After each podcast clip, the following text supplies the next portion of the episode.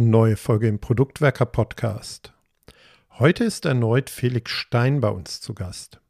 Tim spricht mit ihm über die Frage Product Operations, das Next Big Thing oder nur ein Hype?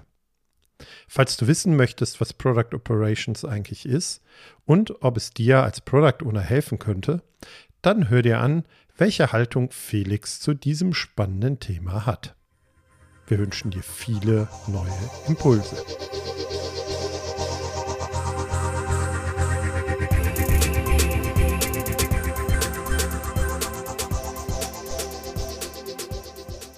Heute soll es ums Thema Product Operations gehen. Was ist das? Ist das ein Hype äh, oder ist das nur alter Wein in neuen Schläuchen? Wir wollen das mal ergründen und dazu habe ich mir jemanden eingeladen, der unter anderem auch auf das Thema aufmerksam gemacht hat, nämlich der hier schon mal bekannte Felix Stein. Hallo Felix. Hallo Tim. Schön, dass du wieder da bist. Du hast schon mal hier in einer sehr beliebten Folge, und zwar Product Ownership im Konzern. Folge 117 war das, habe ich eben nochmal nachgeguckt, im Mai letzten Jahres. Also da haben wir zu was ganz anderem gesprochen, weil du ja als Agile Coach auch in sehr vielen verschiedenen Unternehmen und eben auch in sehr vielen Konzernunternehmen unter anderem unterwegs bist. Wer die Folge also noch nicht kennt, auf jeden Fall mal reinhören. Heute soll es um was anderes gehen. Aber bevor wir einsteigen, Felix, vielleicht erst nochmal kurz zu dir, wer die alte Folge nämlich noch nicht gehört hat. Wer wisste, was machst du? Äh, helf uns doch mal ein bisschen auf die Sprünge. Sehr gerne.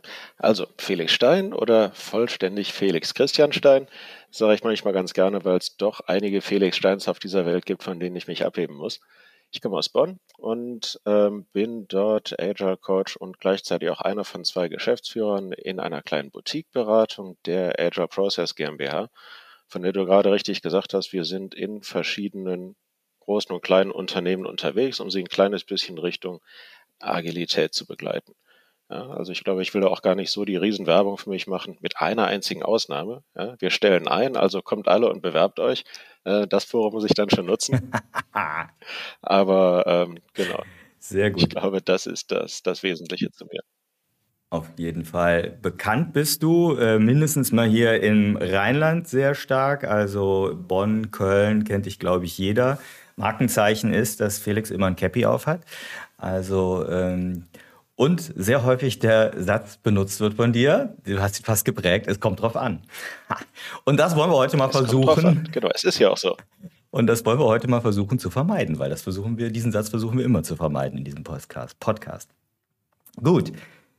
Felix, Du hast ähm, auf das Thema Product Operations hingewiesen äh, bei einem, einer Session, die du gegeben hast, einem Talk. Im September war das bei der Product People Konferenz. Und du hast das, glaube ich, genannt, ähm, Product Operations nur ein Hype oder ist das the next big thing? Da wollen wir heute einsteigen und mal gucken, was ist denn das überhaupt? Aber mich würde erstmal interessieren, wie bist du denn überhaupt auf das Thema Product Operations oder auch kurz Product Ops ähm, gekommen? Wie bist du darauf gestoßen? Also tatsächlich ähm, aus, wie man so schön sagt, der Beratungspraxis. Ja, es ist immer wieder so, wenn ich oder meine Leute irgendwo unterwegs sind, dass wir nicht nur mit Ideen kommen, mach doch mal Folgendes, sondern dass auch ganz häufig gefragt wird, okay, ich würde gerne Folgendes tun, könnt ihr uns dabei helfen? Und da sind natürlich ganz häufig Sachen bei, die wir kennen, ja, also sei es jetzt ganz schlicht, wie kann ich nach Scrum arbeiten, aber ähm, unter anderem vor etwa fünf Jahren ist dann zum ersten Mal die Frage aufgekommen, ich habe von Product Operations gehört, es klingt interessant, würde ich gern machen, also Aussage von einem Kunden, kennst du das? Und natürlich die erste Antwort war nein, ja, aber um beim zweiten Mal eine bessere Antwort geben zu können, habe ich dann ein kleines bisschen recherchiert. Und ähm, da kommt man dann ja auf einiges. Also es gibt mittlerweile verschiedenste Bücher, Podcast-Folgen, ähm, Blog-Einträge, gerade aus Amerika, die sich da sehr intensiv mit beschäftigen. Und habe gesagt, oh, spannend. Das ist ja etwas, was es in Teilen sogar schon gibt, aber mal auf eine interessante Art und Weise neu verpackt wurde. Spannend. Das heißt, vor fünf Jahren war irgendwie 2017, äh, 2018 dann, ne? 2018 kam das dann auch in dem Buch von Melissa Perry mal hoch. Können wir gleich mal drauf eingehen. So lange schon. Also so lange ist mir das noch gar nicht äh, bewusst. Ist spannend.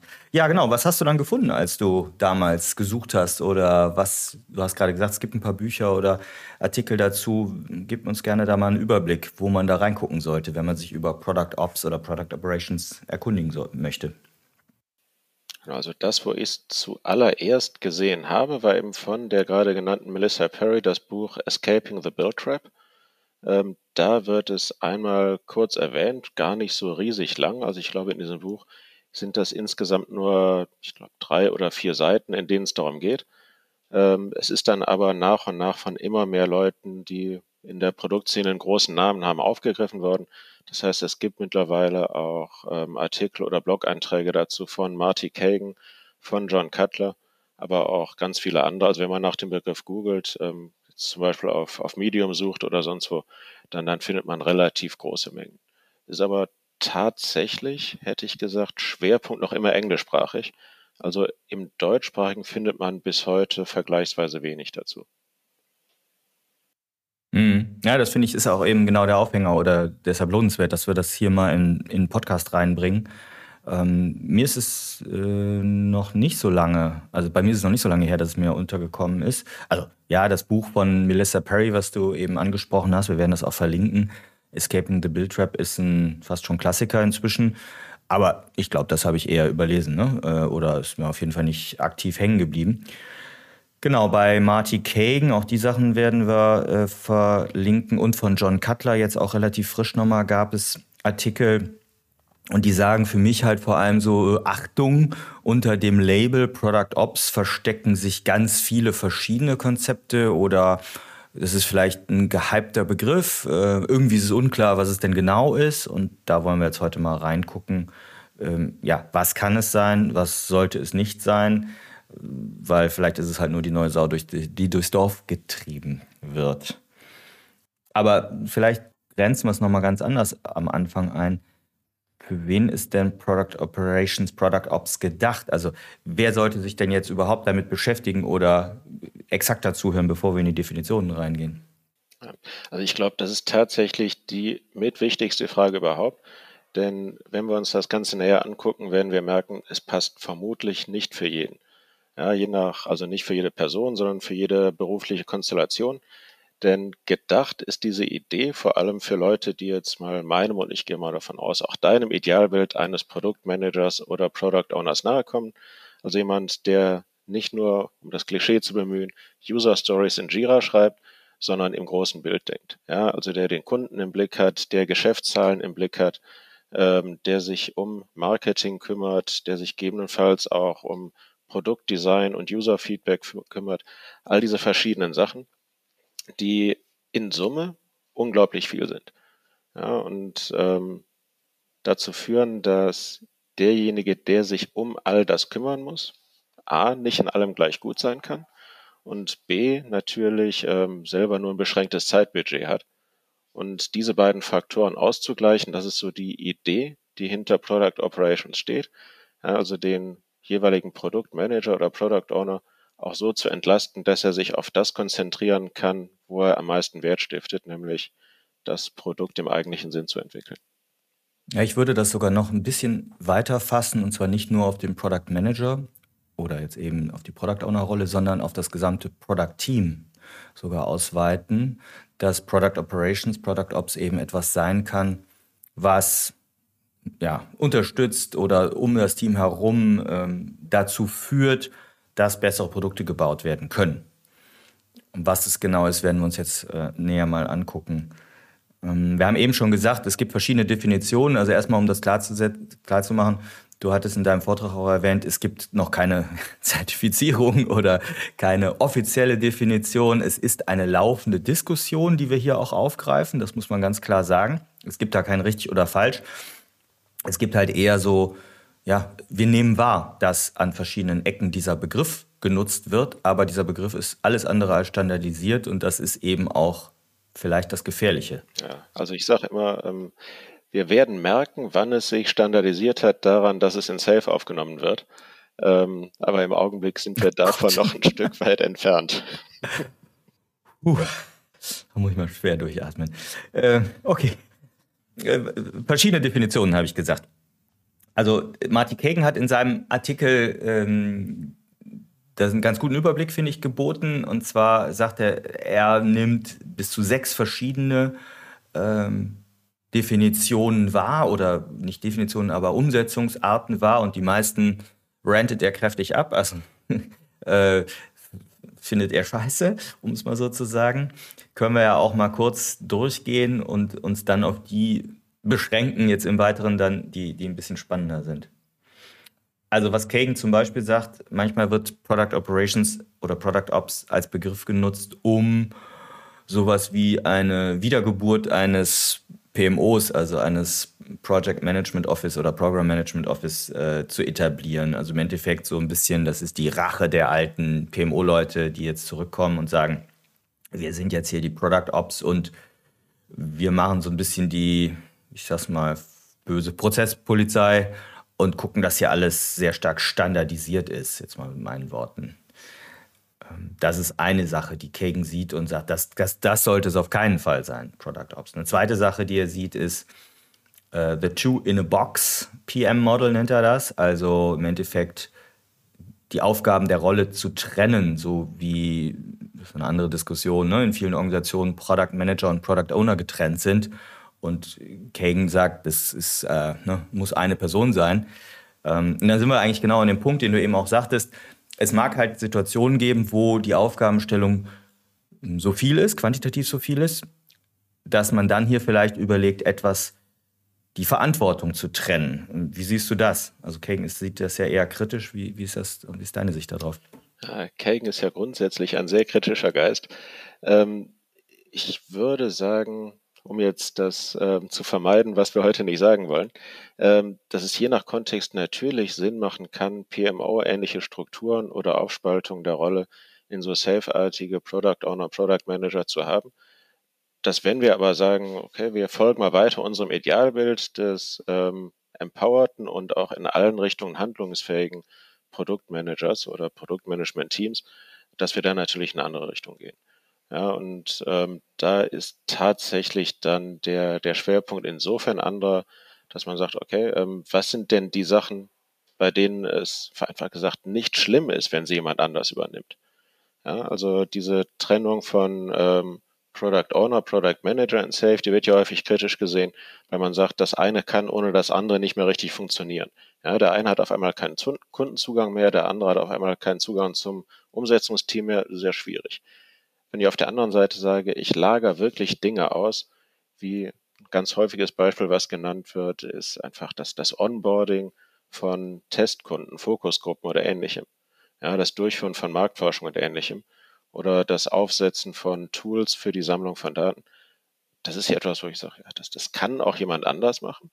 Und würde ich das vom Produktmanager oder dem Produktmanagement-Team machen lassen, würde denen das in einem Ausmaß Zeit wegfressen, dass man sich zurecht fragen kann, ist dann für das, wofür sie eigentlich da sind, noch genug Kapazität da. Ja, und das ist auch der Punkt, wo ich den, den Mehrwert der Idee ganz klar sehe. Mhm. Gehen wir nochmal zurück zu den, zu den verschiedenen Definitionen, die, die Kagan hier zusammengesammelt hat. Also was er meinte mit Two-in-a-Box PM-Model ist, mach jetzt nicht sozusagen äh, der, der, der Außenminister, der Innenminister, ja, also mach Operations, Product Ops nicht als, das ist der kleine Produktmanager ne, und trenne nicht Verantwortung.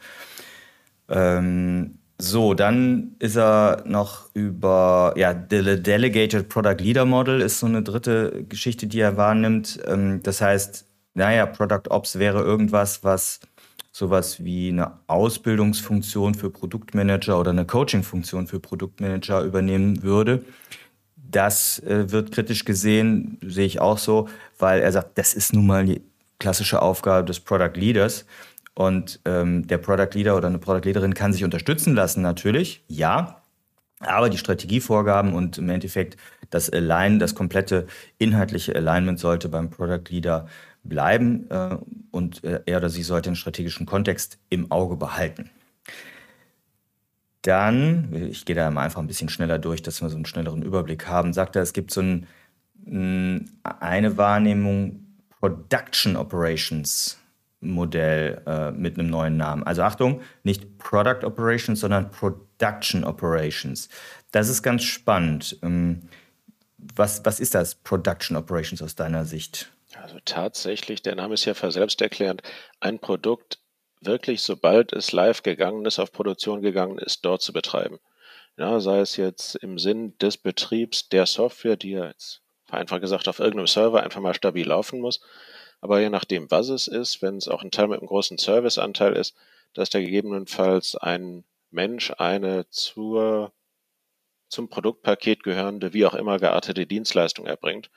Das sind ja Dinge, bei denen es sinnvoll ist, es zu machen. Ja, und man kann sogar sagen, warum nicht Production Operations das Ganze nennen? Das hat ja irgendwie schon inhaltlich so eine gewisse Richtigkeit. Man sollte sich einfach nur bewusst sein, es ist etwas anderes als das, worüber wir heute reden. Ja, also nicht schlecht, sondern mhm. einfach nur eine völlig andere Dimension. Mhm. Genau, also äh, Keng sagt auch an der Stelle, das würde ich unterstützen, natürlich braucht es sowas, eine Stelle oder Personen, die sicherstellen, dass das Produkt in Produktion vernünftig läuft. Also jetzt nicht nur technisch, sondern auch prozessual, inhaltlich.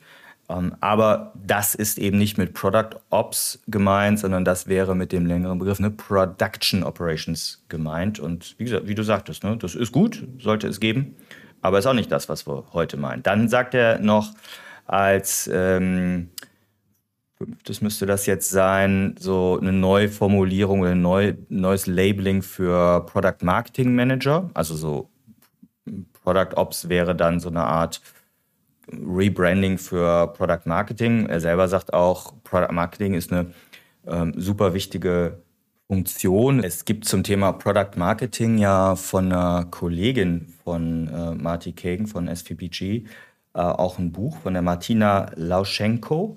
Äh, können wir verlinken. Das heißt Loved, How to Rethink Product Marketing. Wirklich, wer in der Ecke unterwegs ist, ein wertvolles Buch meiner Sicht nach, kam letztes Jahr erst im, glaube so im Q2 raus.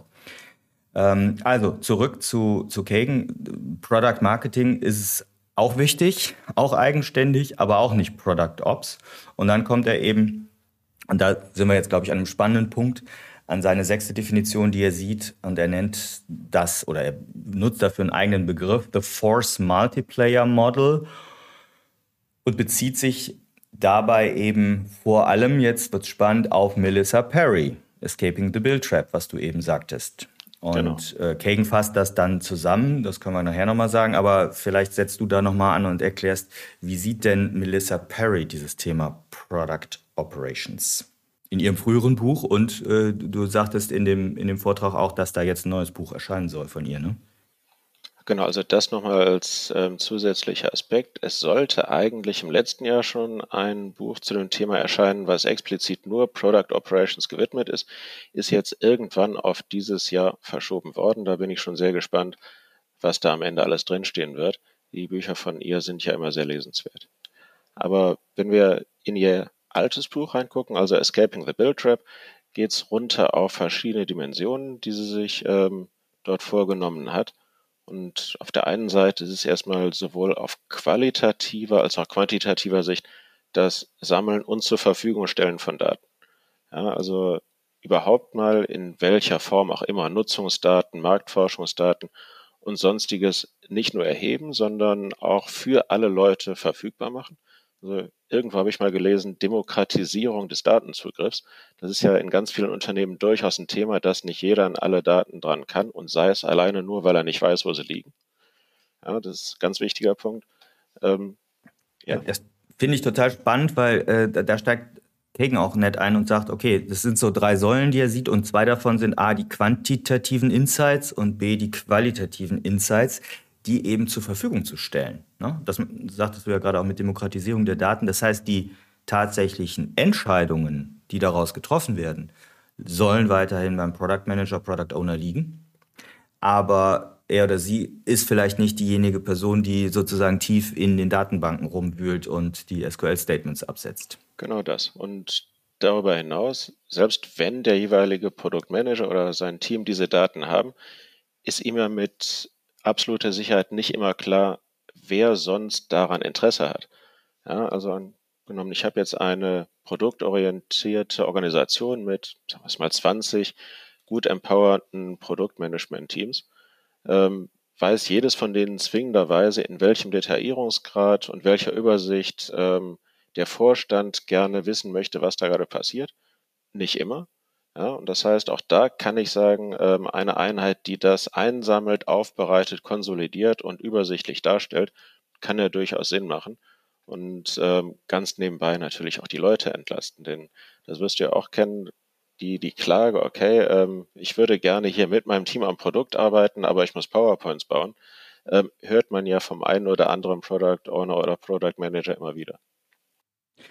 Wichtig bei dem Punkt finde ich, dass so eine Stelle eben proaktiv agieren sollte. Also jetzt nicht sozusagen die Serviceeinheit ist, die der Produktmanager oder der Product Owner anhust und sagt, gib mir mal den Report, mach mir mal das und gib mir mal die Insights, sondern dass da sozusagen Forschung und Entwicklung in, in den quantitativen und qualitativen Daten stattfindet und die auch rangetragen werden an diese Product Teams und sagen, guck mal, hier sind Insights, da sind Insights, macht was draus. Mhm.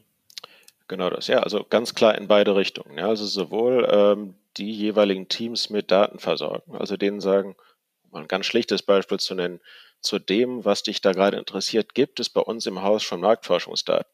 Da vorne liegen sie, du musst sie einfach nur nehmen. Ja, das ist ja eine Sache, die Super, ja. verhindern kann, dass diese redundante Arbeit stattfindet, an der man ab und zu vorbeikommt.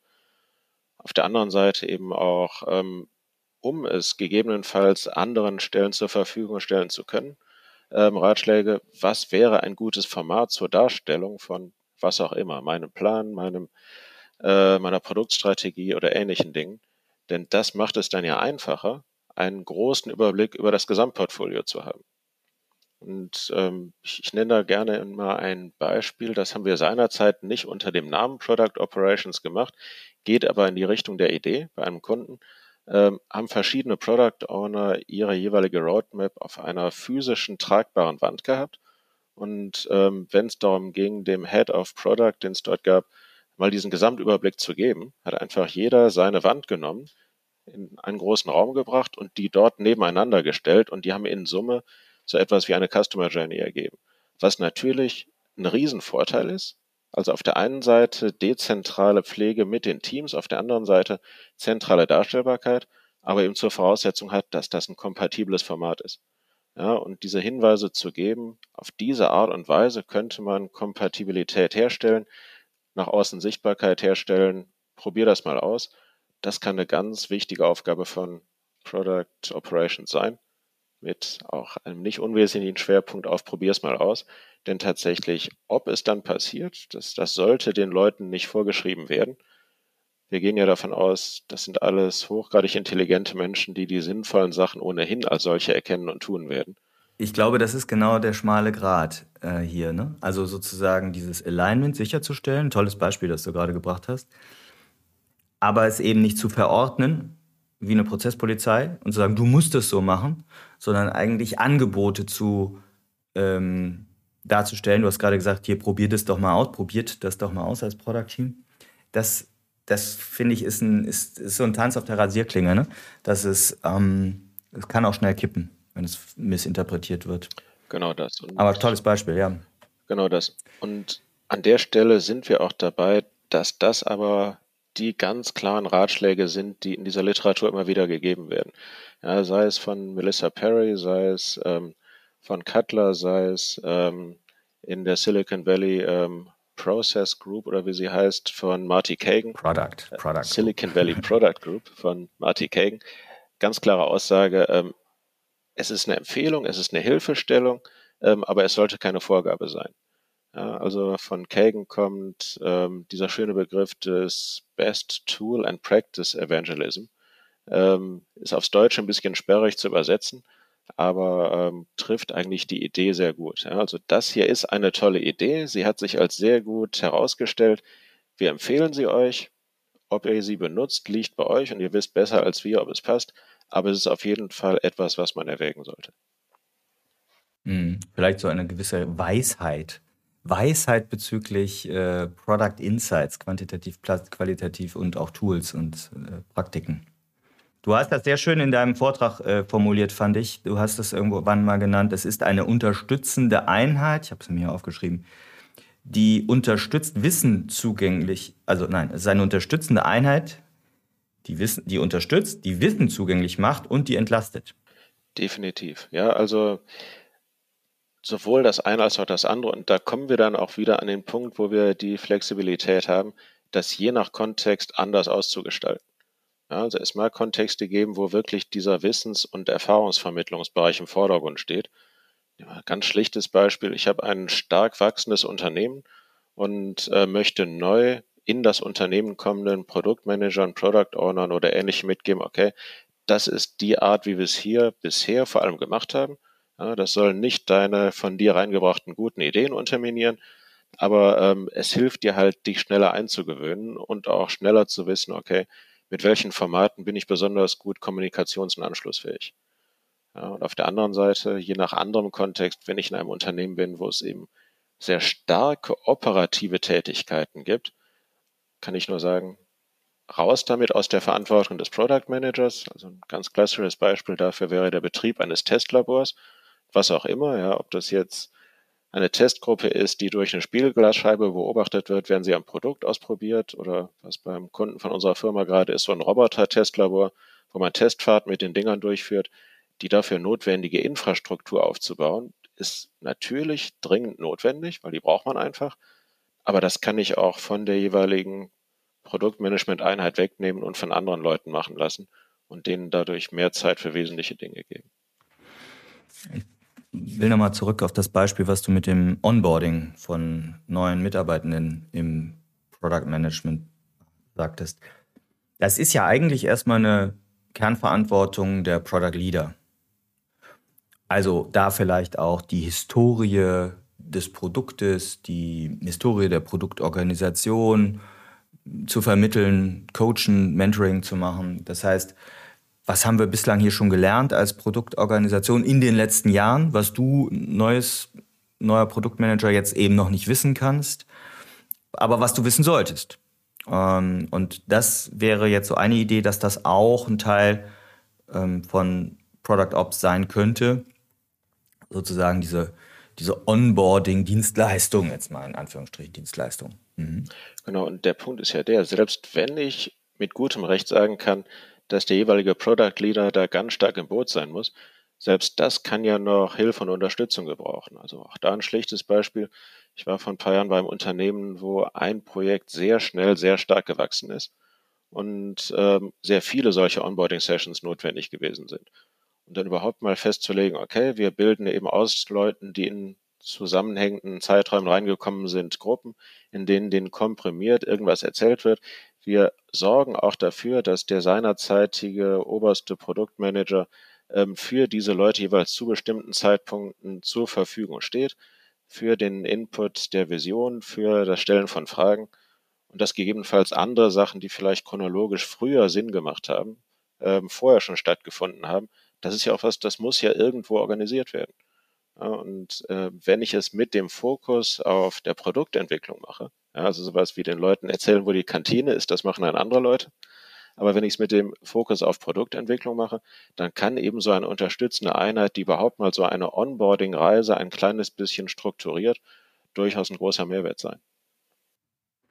Ja, ich kann mir das auch weiter, also noch weiter denken, dass man so Mentoring-Systeme intern zum Beispiel etabliert und organisiert. Ne? Dass äh, so, so Pairings gibt oder internes Coaching organisiert wird. Klar, nochmal, die Hauptverantwortung liegt da beim Product Leader, aber es macht immer Sinn, ähm, Mentoring-Paare zu bilden. Oder was ist das, das ganze Thema Communities of Practice? Ja, das höre ich immer wieder. Ja, wir kriegen es nicht hin, für unsere Product Owner, unsere Produktmanager eine, eine COP aufzubauen. Wer macht das dann? Wer versucht das von der Seite reinzuschieben? Ja, ganz häufig die Personalleute. Da, von denen wird es nicht so richtig angenommen. Oder es kommt von den Scrum Mastern, Agile Coaches. Das wäre schon mal gut, wenn sie es hinkriegen. Aber ich sehe das wirklich häufig, dass das nicht so richtig gut in die Gänge kommt. Und wenn das sozusagen aus Product Operations, aus dem Produkt heraus kommen würde, dass es da eine Einheit gibt, die das, die da schafft, Angebote zu machen. Du kannst auch da keinen verpflichten, ne? aber die, die versucht, dem ganzen Leben einzuhauchen, so eine Community of Praxis, das könnte ich mir auch gut vorstellen in so einer äh, Rolle. Sprich, so eine, ja, ich sehe jetzt mal so eine übergreifende Klammerfunktion sehe ich da bei Product Ops. Das wäre mein Verständnis. Definitiv, ja. Also allein überhaupt mal dafür zu sorgen, dass sich die Leute einmal initial untereinander vernetzen. Ja, jetzt mal überspitzt gesagt, für die Community of Practice überhaupt mal den Termin in den Kalender einstellen, bei dem man guckt, wann haben denn die meisten Leute Zeit? Oder wenn jemand, wie vorhin gesagt, neu im Unternehmen ist, als neuer Produktmanager zu sagen, okay, sprich doch mal mit dem und dem und dem. Die haben in der Vergangenheit ein ähnliches Produkt gehabt, die kennen die wichtigen Leute. Wenn man das nicht macht, kann sowas ja mitunter ewig dauern. Und ich habe es ja auch schon mal erlebt, dass ich beim Kunden gesessen bin und ähm, irgendwelche Leute sich in einem Meeting kennengelernt haben und nachher gesagt haben, hätten wir doch mal vor fünf Jahren miteinander gesprochen.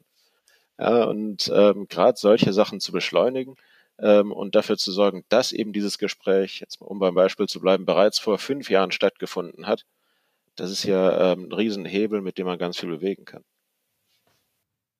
Ja, auch noch ein weiterer Punkt ist so dieses Thema Trainingsorganisation, finde ich. Ne? Also irgendwen zu haben, der oder eine Gruppe zu haben, die, die tief drin ist im Thema Produkt und den Kontext eben sehr gut kennt und dann sagen kann, okay, hier macht es Sinn, meinetwegen Inhouse-Training zu organisieren, das wir entweder selber durchführen oder für, den, für das wir uns jemanden von außen reinholen.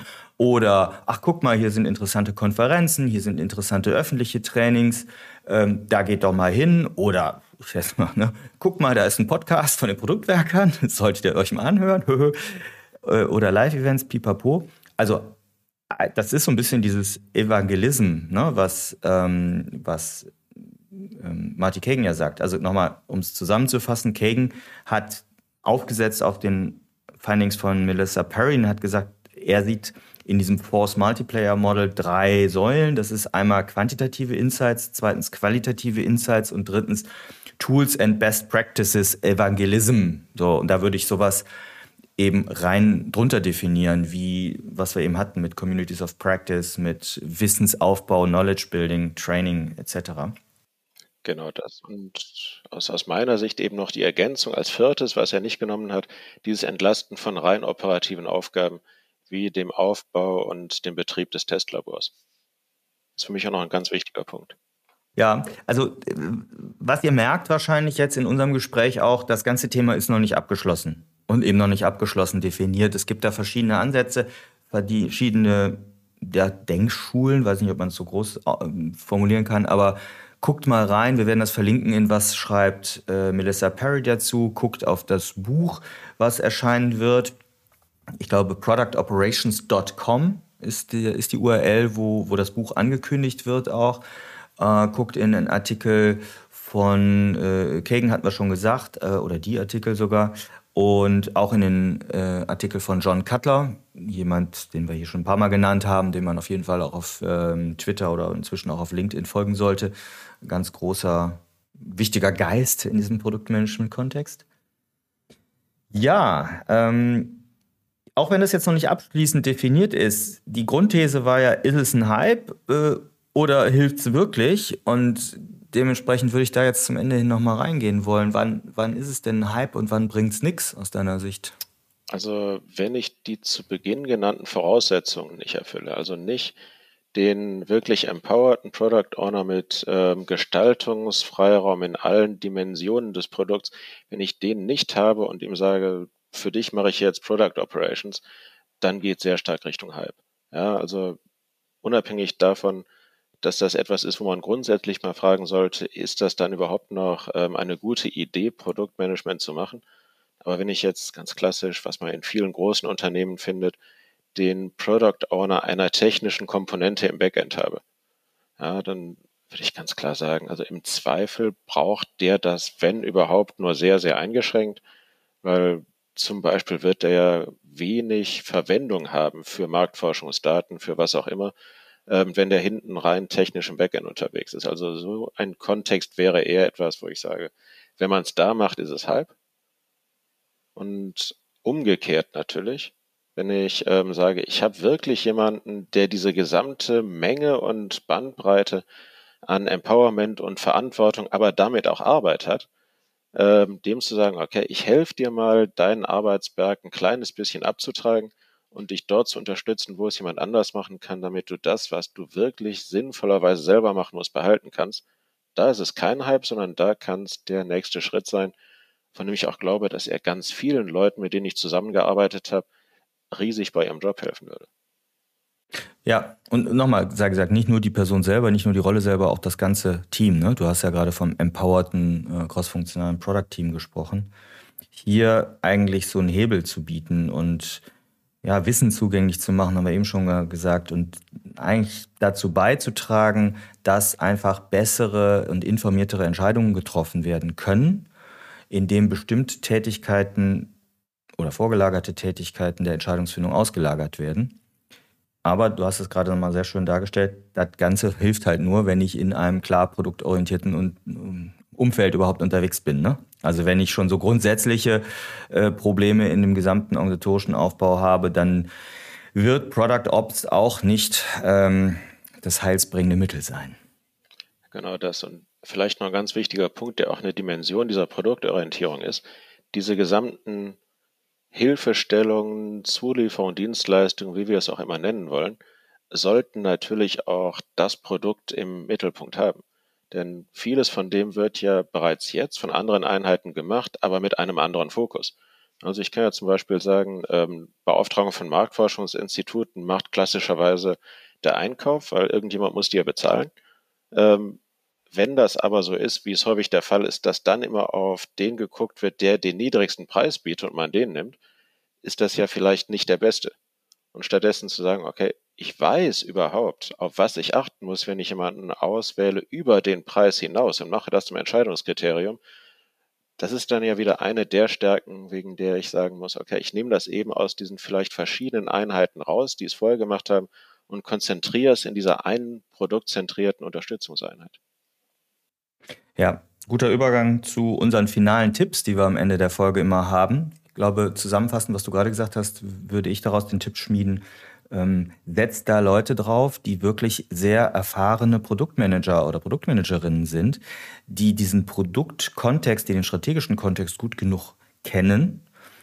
Das kann auch sein, dass das entsprechende UXler sind oder sonst was, aber ähm, das geht jetzt nicht darum, irgendwie einen technisch orientierten Menschen zum, zum Tool-Experten für Produkttools oder so hier zu finden, sondern das mit gutem Product Knowledge jemanden zu haben oder ein Team zu haben, die, die wissen, wie sie diese Produktteams besser unterstützen können. Das wäre ein Tipp.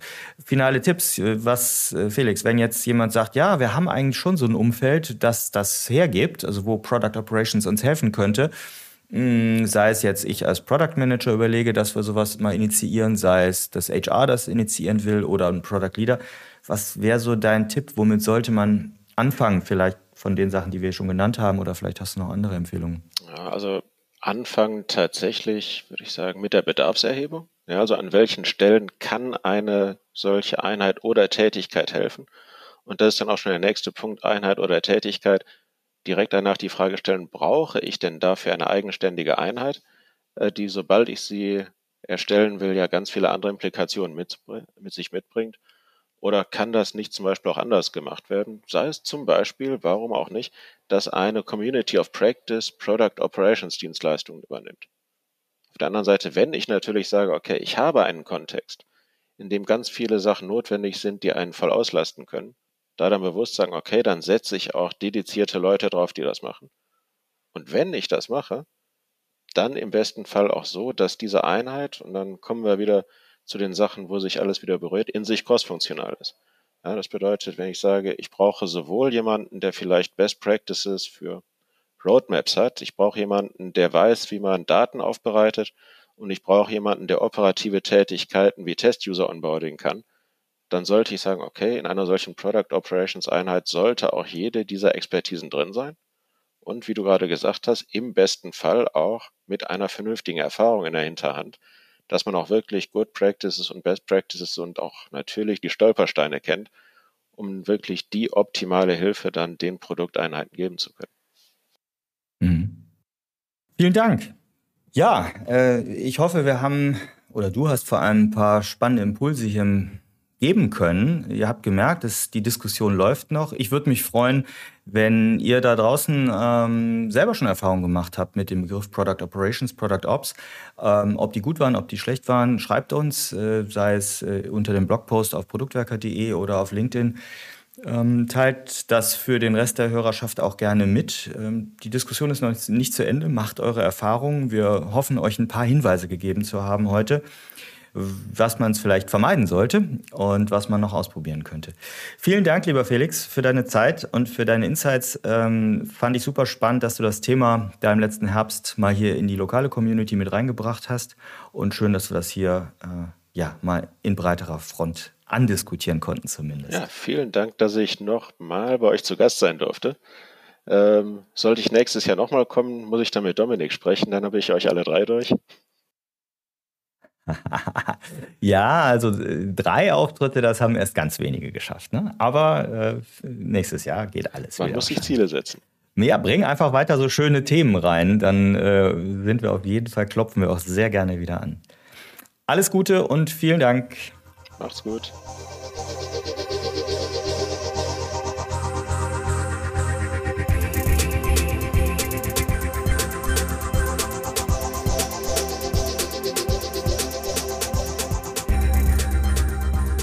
Wir Produktwerker bieten neben diesem Podcast auch kostenfreie Live-Events. Informiert euch über Termine und Themen, indem ihr uns auf LinkedIn folgt oder euch auf produktwerker.de registriert. Wir freuen uns über eure Teilnahme.